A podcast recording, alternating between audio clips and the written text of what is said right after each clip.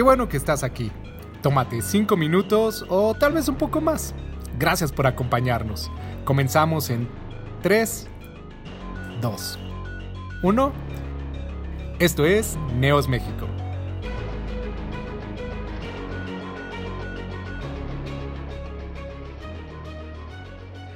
Chicos, ¿qué tal? Buenas tardes. Es un gusto saludarles. Wow, qué, qué momento.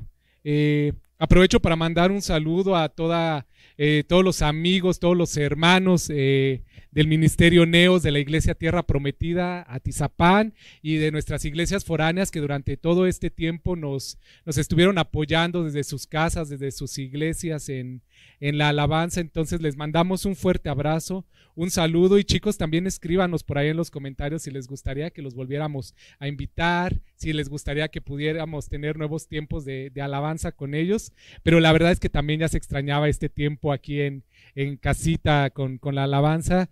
Chicos de, de alabanza, les honro en el Señor, que Dios les bendiga grande, grandemente, chicos. Pues bueno, el día de hoy me, me tocó a mí estar aquí y sé que papá ha sido bueno y sé que papá tiene preparada una, una palabra y un mensaje especial para ti que te conectas esta tarde. Entonces, eh, dispón tu corazón, dispón tu mente y, tu, y, todo tu ser para escuchar lo que el Señor quiere hablarte a tu corazón. A mí me habló fuertemente con, con esta palabra y te la quiero compartir. Y le hemos titulado Consulte el manual de usuario y ahorita les voy a explicar por qué. Pero quiero comentarles, hace un par de añitos, eh, Todavía estaba yo soltero, parece hace mucho tiempo. no, pero ya en, la próxima semana, no, no esta que va a empezar, sino la otra, ya voy a cumplir un año, cuatro meses de casado. Gloria a Dios. Amor. Y han sido, y han sido casi 16 meses de una etapa de mi vida muy bonita, una etapa muy, muy reconfortante, mucha paz y de mucho gozo en el, en el Señor. Entonces, si tú, joven, eres de los que le huye al matrimonio, mi chavo, piénsala, de verdad no sabes de lo que te estás perdiendo. a lo mejor por aquí eh, eh, ahí está cayendo el mensaje cerca, entonces, bueno, no, no voy a tirar pedradas.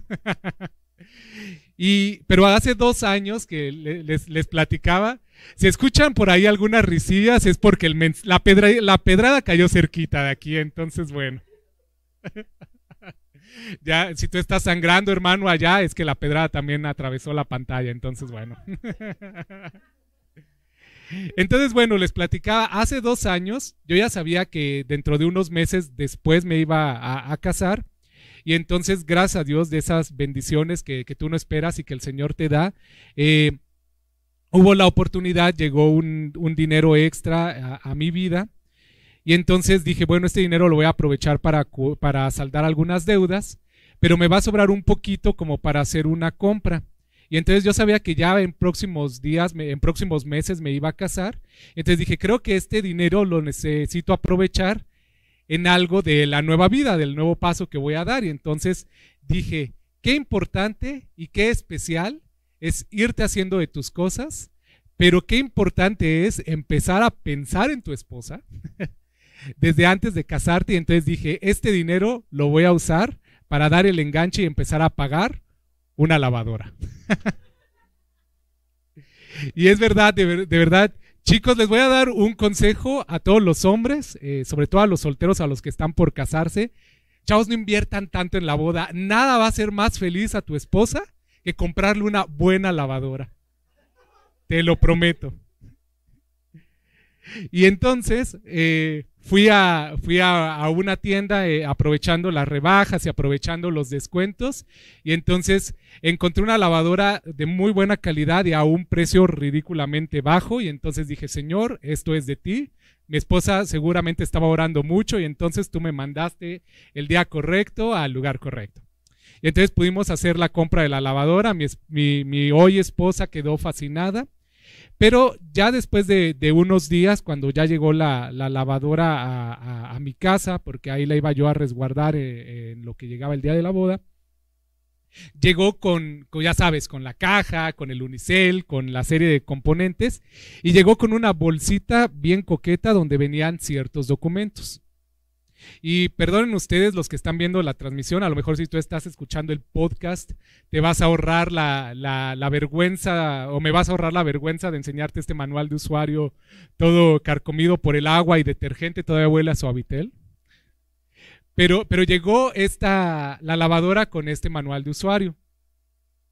Y en este manual, a grandes rasgos, vienen las especificaciones de la lavadora, viene dónde fue creada, eh, cuáles son las recomendaciones para su instalación. Entre otras cosas, dice que se instale lejos de ciertas tuberías, que se instale cerca de otro tipo de desagües, este, el voltaje recomendado para conectarla. Eh, viene incluso una sección del detergente recomendado para usar en esta, en esta lavadora.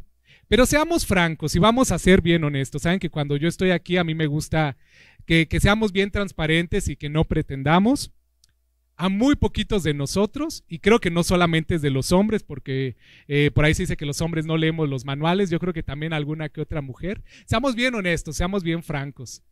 Muy pocos leemos un manual de usuario antes de empezar a usar las cosas. Y los que llegamos a ser un poquito más precavidos, los resguardamos para que, justo para que cuando algo falla, cuando algo está empezando ahí a no funcionar adecuadamente, te dices, yo por aquí tenía el manual. Vamos a ver qué es este error que me aparece en la pantalla. Esos son algunos precavidos.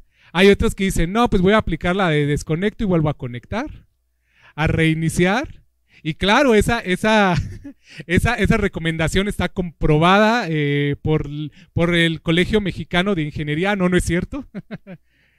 pero, pero seguro mi amigo Richard, que, que, la semana pasada estuvo aquí predicando y que él es ingeniero, va a avalar esa, esa premisa que acabo de decir. Pero bueno, les decía que este, la lavadora con, venía con este manual y entre varias cosas, por ejemplo, no me voy a poner aquí a leerles el manual, pero dentro de los apartados que vienen en este documento dice información sobre su seguridad, instalación, cuáles son los componentes, cuáles son los requisitos de instalación, viene un diagrama de instalación paso a paso, viene una sección que se llama antes de comenzar, que es como una configuración inicial, las pautas de lavado, viene una sección de operaciones, una sección de mantenimiento, una de mis secciones favoritas que se llama solución de, de problemas, a esta sí he recurrido eh, con varias, a varias veces, tengo de que decirlo.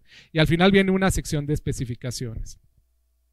¿Y por qué les estoy hablando de un manual de usuario? ¿Por qué les estoy hablando de esto?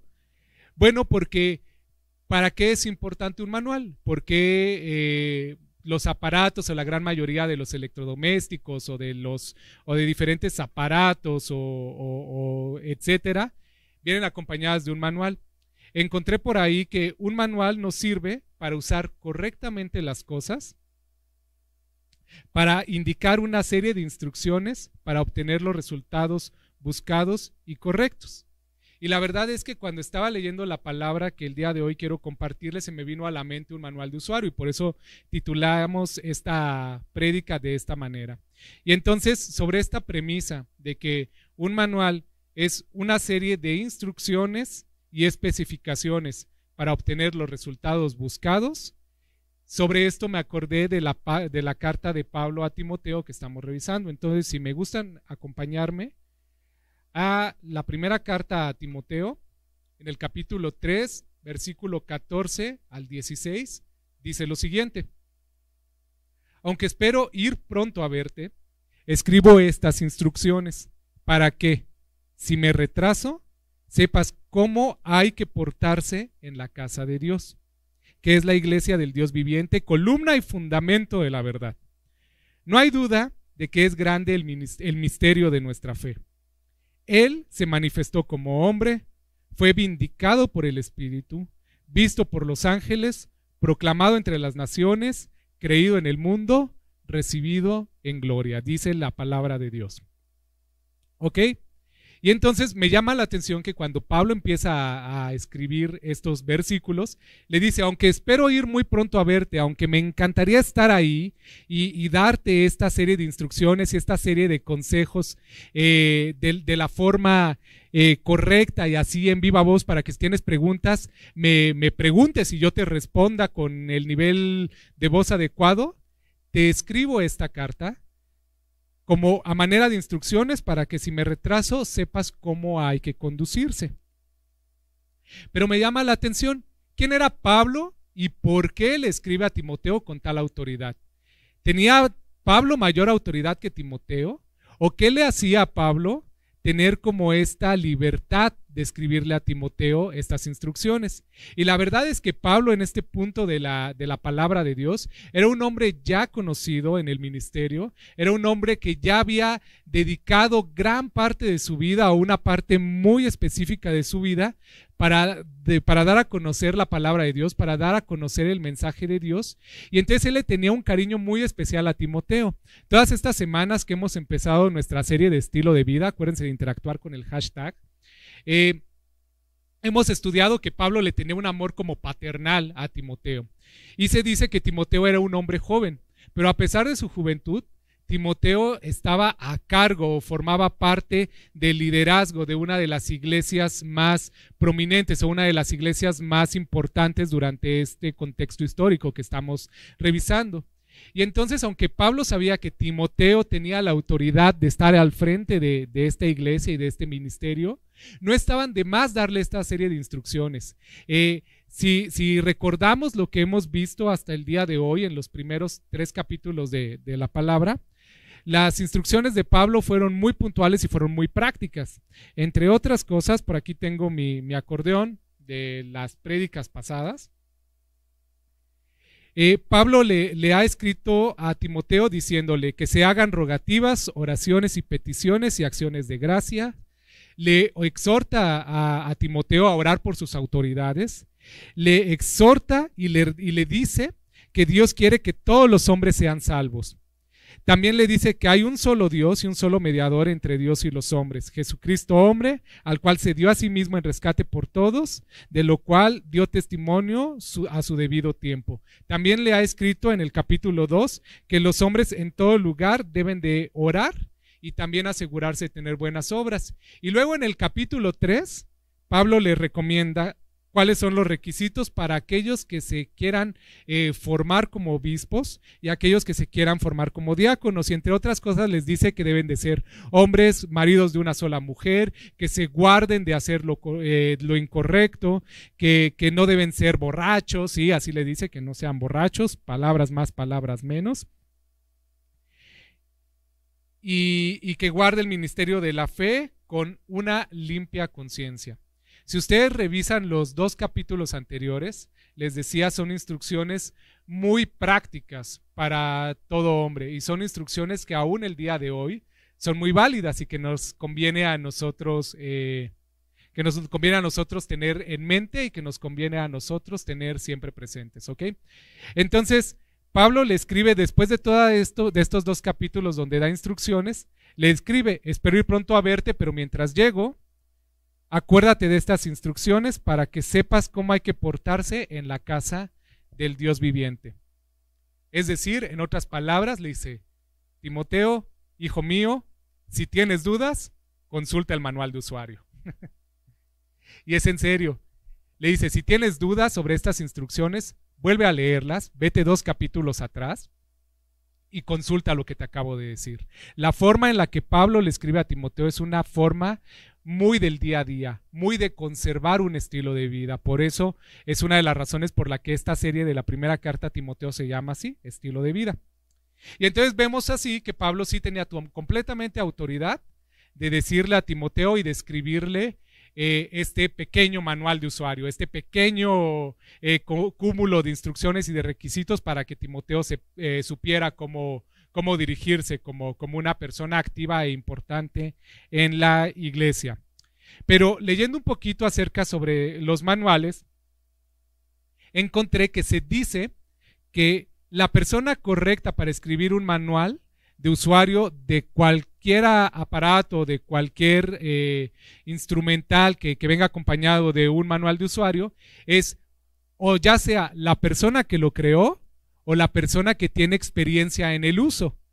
Tú y yo no podríamos eh, escribir un manual de usuario de un cohete espacial si nosotros nunca hemos viajado en uno, si nosotros nunca hemos participado en la construcción de un cohete espacial. Tengo la esperanza y la fe que a lo mejor este, esta prédica llegue ahí a los ingenieros de Cabo Cañaveral, en la NASA y todo eso, y a lo mejor ellos dicen, no, yo sí tengo la autoridad para escribir un manual de usuario de un cohete espacial. Ellos son la excepción a la regla, ¿no? Pero, pero así, varios manuales se tienen que escribir por la persona que creó ese componente o ese instrumento o por la persona que tiene experiencia en el uso. Y si usamos este conocimiento, entonces Pablo sí, completamente, tenía total autoridad de escribir este, este manual de usuario, porque él tenía experiencia en el servicio, él tenía experiencia en el liderazgo de la iglesia y él tenía experiencia en el caminar con Cristo. Entonces, a ti y a mí nos conviene muchísimo leer el manual que escribió una persona con esta experiencia. Entonces, para que lo tengas presente y te deleites y, te goces de, escudriñar eh, esta primera carta de Timoteo.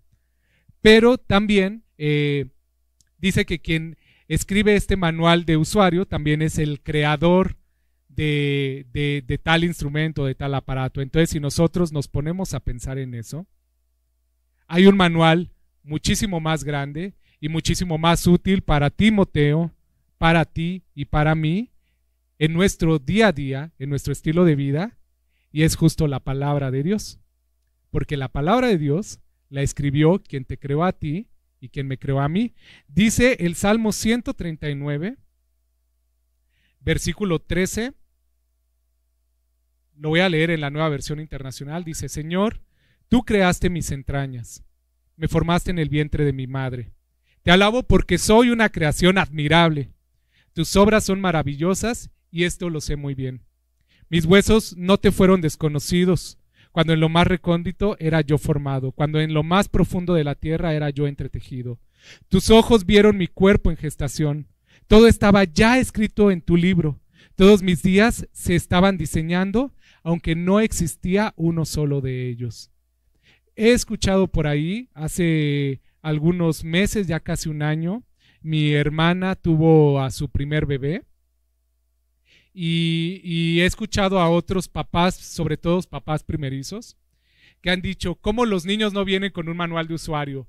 Cómo los niños no vienen con un qué hacer si se enferma, qué hacer si llora, qué hacer si hace berrinche, qué hacer si, si le duelen sus dientecitos cuando están saliendo, etcétera, ¿no? Y en efecto, no nacemos con un manual de usuario, no fue, nosotros no somos como la lavadora que llegó en, en, en un cartón, en unicel, y venía en una bolsita el manual de usuario. Nosotros no nacemos con un manual de usuario, pero en tu día a día y en tu caminar y en tu estilo de vida, si hay un manual de usuario y es la palabra de Dios. Dice el Salmo 119 en el versículo 103, dice, cuán dulces son a mi paladar tus palabras, Señor. Son más dulces que la miel a mi boca. De tus preceptos adquiero entendimiento. Por eso aborrezco toda senda de muerte. Versículo 105. Cuando, eh, versículo 105 dice, tu palabra es una lámpara a mis pies, una luz en mi sendero. Este salmo a mí en lo, particular me gusta mucho. Lee todo el Salmo 119, es el salmo más largo de, la Biblia, pero literal es una obra de arte a la palabra de Dios. Y el, salmo, el, el versículo 105 dice, tu palabra es una lámpara a mis pies, es una luz en mi sendero. Cuando tú sientas que tu caminar está más oscuro, sonó bien poético eso, pero es la, verdad. Cuando sientas que está todo muy oscuro y de verdad no la veas, o sea, que, que en serio de verdad el panorama se vea totalmente negro, oscuro y que no tienes ni siquiera visibilidad del paso que estás por dar, vea la palabra de Dios, dice, la palabra de Dios es una lámpara a mis pies, va a alumbrar tu siguiente paso. La palabra de Dios va a alumbrar qué es lo siguiente que debes de hacer y va a ser una luz en todo tu sendero. Y esto aplica desde que eres niño, por eso la importancia de enseñar a los pequeñitos a leer la Biblia hasta el último día de tu vida. Dice que la palabra de Dios permanecerá para siempre y eso es cierto. Lámpara a mis pies y es una luz en, tu, en el sendero, tu palabra. Y entonces, nosotros podríamos, todavía no, pero podríamos cerrar la predicación aquí diciendo, el mensaje es, este es tu manual de usuario.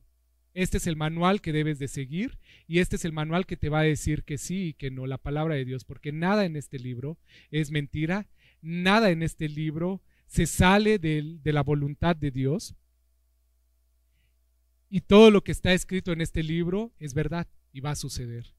Y está sucediendo y ha sucedido. Pero seamos reales, yo les platicaba. Cuando llegó este manual de usuario a, mi casa junto con la lavadora, yo no lo leí. Honestamente, soy franco con ustedes. Leí las especificaciones para la instalación, dije, ah, ok, lo que dice aquí, pues se puede instalar ahí. Eh, por ahí me ayudaron a instalarla y toda la cosa, pero yo tuve necesidad de volver a sacar el manual hasta que de repente un día que metí una carga de ropa me apareció un error ahí en la pantalla. Error, error, error. Y ya sabes que a los, a, los, diseñadores de aparatos les encanta poner claves en los errores. De verdad, yo no entiendo por qué no dice error, está desconectado. Error, le falta agua. Error E275. ¿No? Error 724-8 bis. Porque el 8 no es el mismo que el 8 bis, ¿verdad? Entonces, yo, yo no entiendo de verdad, pero bueno, lo, eh, ingenieros yo, yo respeto, ustedes sabrán por qué, pero bueno, eh, esa ocasión salió un error ahí en la pantalla y me decía error 33. Ah, caray. Entonces yo dije, ¿cuál es el error 33? Ah, por eso venía con un manual de usuario. Entonces ahí fui a buscarlo a donde lo tenía yo ahí resguardado. Y entonces encontré que el error 33 es que en algún lado una de las mangueras del, drenaje estaba mal conectado y se estaba por ahí filtrando algo, más o menos me, me, acuerdo. Pero entonces yo me fui a esta sección que se llama solución de problemas. Y en la solución de problemas vienen, venían toda esta serie de codiguitos y viene cuál es la, la causa más probable del error y cuál es la posible solución. Es como una guía rápida. Entonces, iglesia, jóvenes, señoritas, no se preocupen porque yo creo que Pablo sabía que Timoteo se iba a quedar con la misma cara de Watt que yo me quedé cuando me llegó este documento de 67 páginas. Y entonces le dijo, fui muy claro en las instrucciones que te acabo de decir, si tienes duda, solamente vea los dos capítulos anteriores, pero si de verdad tienes una duda, ahí te va la guía rápida de usuario, ahí te va la sección de solución de problemas. Y es justo los versículos, el versículo 15 que leímos, el versículo 16, perdón, que leímos en, en Primera de Timoteo 3. Primera de Timoteo eh, 3, 16 dice, no hay duda de que es grande el misterio de nuestra, de nuestra fe. Él, Jesucristo, se manifestó como hombre, fue vindicado por el Espíritu, visto por los ángeles, proclamado entre las naciones, creído en el mundo y recibido en gloria. Ah, caray, estos versículos tienen todo y son muy bonitos. De hecho, se dice que estos versículos forman parte de un canto de los más antiguos de la iglesia del Señor, de los de la iglesia primitiva. Estos versículos eran parte de uno de, sus cantos principales. ¿Y por qué estoy diciendo que estos últimos versículos sí son un canto, pero también eran la guía rápida de para Timoteo y para nosotros? Porque estos versículos invitan en estos versículos Pablo invita a Timoteo que si por ahí algo se sale de control, acuérdate del, misterio que te fue revelado. Acuérdate del mensaje que tú estás transmitiendo. Acuérdate del mensaje por el cual tú estás al frente de la iglesia y es el mensaje de Jesucristo. Estos últimos versículos son una narrativa de la vida y de la obra de Jesús. Y si no me crees, vamos a, analizarlos cada uno. Dice, manifestado en, en carne. Juan 1.14 dice, y el verbo, Jesucristo, se hizo hombre y habitó entre nosotros y hemos contemplado su gloria, la gloria que corresponde al Hijo unigénito del Padre lleno de gracia y de verdad.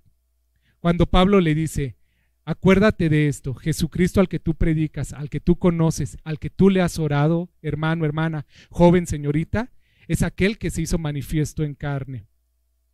Justificado en espíritu. Marcos 1, 10 al 13.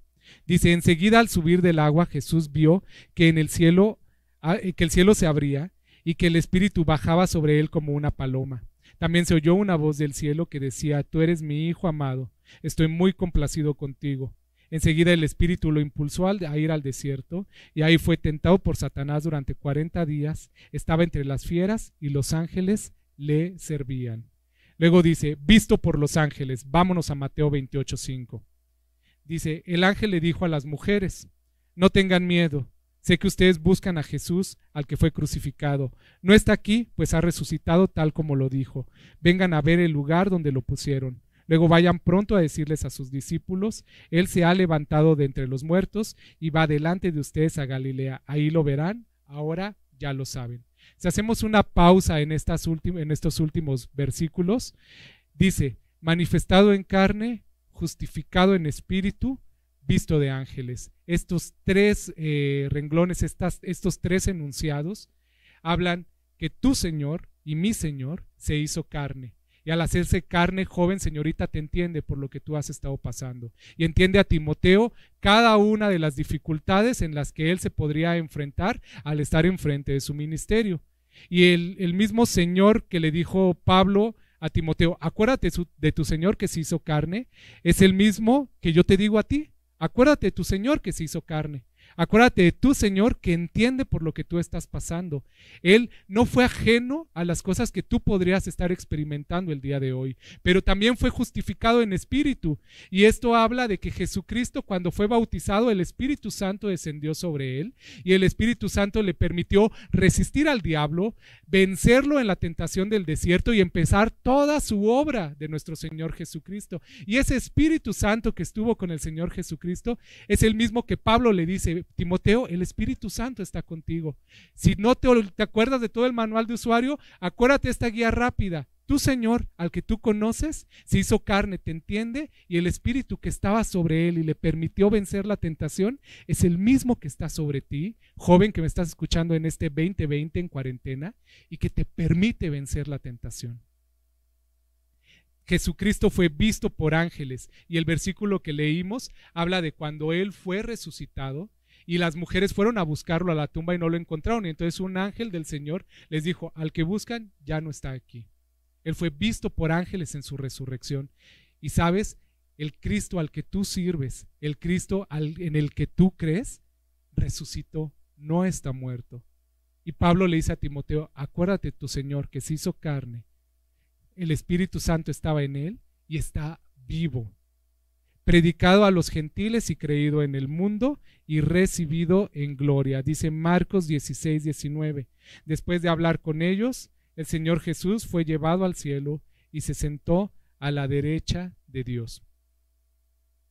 Ahora, si lo vemos de esta manera, chicos, estos últimos versículos, estos últimos enunciados del versículo 16, sí son una guía rápida de usuario.